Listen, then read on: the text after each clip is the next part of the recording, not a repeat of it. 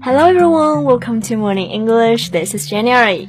Hello everybody, this is Nora. 欢迎大家收听早安英文。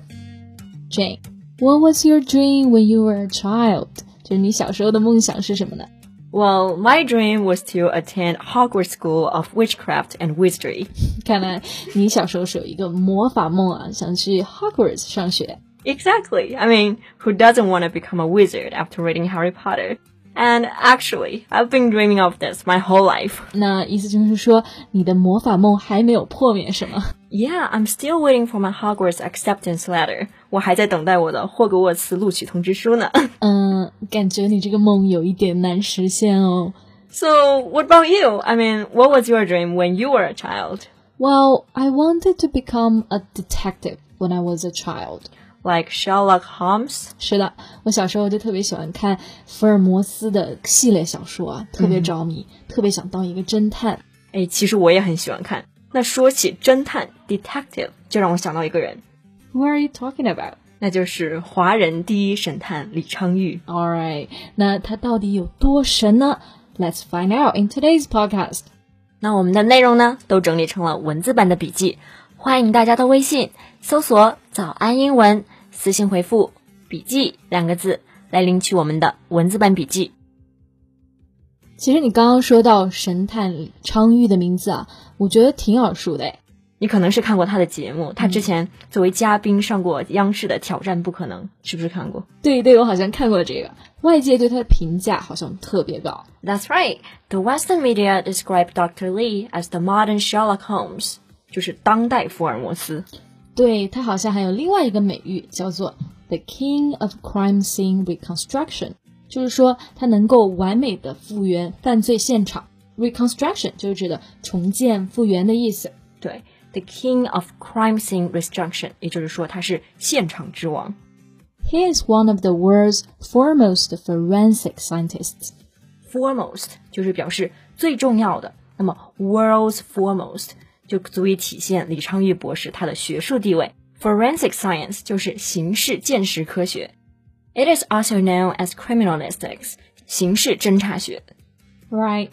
It is the application of science to criminal and civil laws, many on the criminal side, during criminal investigation. 就是用科学手段进行刑事侦查。对，那其实李昌钰刚到美国留学的时候，上世纪六七十年代，那我们刚刚说到的 forensic science 刑事鉴识科学还是一个非常新的学科。and at that time, it was pretty new. There was no such field as forensic science. Yes, forensics traditionally included only fingerprinting, handwriting analysis, ballistics, and autopsy. 那刚刚的这个传统的刑事鉴赏科学，它只包括了 fingerprinting 指纹采集，handwriting analysis 笔迹分析 ，ballistic 弹道学，autopsy 就是肢体解剖。那现在这个学科是不是发展的更加全面了呢？Yeah, nowadays every branch of science had some influence for forensic science. 那科学各个分支学科呢，都会对刑事鉴识科学有一定的影响。Branch 这个单词本意是树枝，也可以表分支。Branch of science 也就是指科学的分支。Actually, the development of the field of forensic science parallels Lee's career.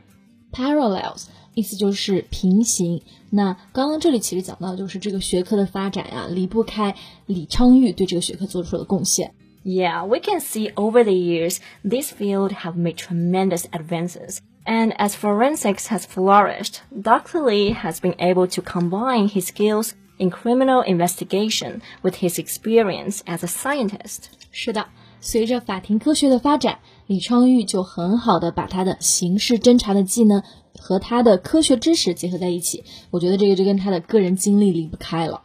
Right. Dr. Lee started his work with the Taipei Police Department, where he rose to the rank of the captain at age 22. 对他从台湾的警官学校毕业之后呢，很快就变成了台湾省历史上最年轻的警长，这成为了他的神探之路的起点，对吧？是的，He later emigrated to the United States with his wife in 1965。那他来到美国之后呢，在兼职三份工作为生的情况下，他在两年半的时间修完了四年的大学课程，包括法律啊、刑事啊、生物化学，还获得了纽约大学生物化学以及分子化学的这个硕士生化博士学位，就是变成了一名真正的科学家。所以他还有一个称号叫做 scientific detective，科学侦探。是的，他说过这样一句话：“I can use my scientific knowledge to apply to my police work. Unfortunately, most police officers lack scientific background, and a lot of good scientists who enter forensic field lack experience in criminal investigation.”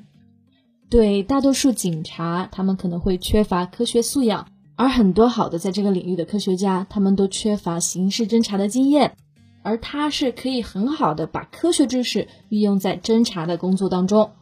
Yeah, and his methods has brought him international renown in cases banned across the front pages of the world's newspapers. 那很多世界奇案都经过他手。Yeah, the O.J. Simpson case and the John Kennedy assassination. 那比如说肯尼迪被杀案、水门事件、辛普森杀妻案等等，都是经过他调查处理过的。 Yeah, that's really impressive. 那李昌钰博士呢，在美国乃至全球都是一个非常令人尊敬的法庭科学家。但是在七十年代的时候，因为美国社会比较封闭嘛，所以对有色人种的歧视还是在当时非常严重的。华人的处境呢，非常的艰难。那这种歧视也充斥在他的生活当中。Yeah, people discouraged him. He initially was told that he was a good policeman, but would never become a scientist. And when he became a scientist, he says, I was told I was a good scientist and would never become a professor because I speak with a foreign accent. 对，当时别人就告诉他，因为你的中国口音，你永远都不可能成为一名教授。But he became a professor at the University of New Haven after three years, and his accent has not put a crimp in his teaching and lecturing. 对，他的口音完全没有妨碍他成为一名教授。 而且短短的三年之间呢，他就从助理教授成为了终身教授。那我们刚刚这句话中有一个单词 crimp，它的本意呢是卷曲起皱的意思。Put a crimp in something 是一个固定搭配，就是表示妨碍、束缚。嗯，那他作为华人能够在美国取得这么高的成就，也可以说是打破了天花板。Right, he shattered the glass ceiling. Glass ceiling 指的就是那些无形的障碍，比如说种族，还有性别等等。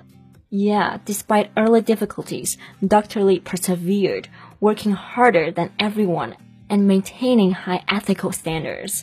是的，尽管处境很艰难，李昌钰面对挑战和不公的时候呢，都用自己的实力证明了一个中国人也能够在西方的世界占有一席之地。那我们今天的节目呢，就到这里。今天的笔记也都为大家整理好了，欢迎大家到微信搜索“早安英文”，私信回复“笔记”两个字来领取我们的文字版笔记。That's all for today's podcast. This is Nora. Thanks for listening. This is Jan. See you next time. Bye.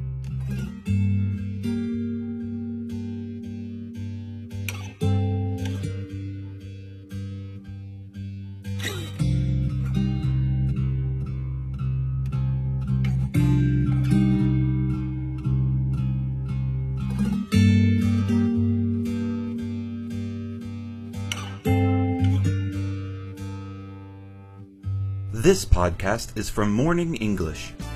学口语就来早安英文。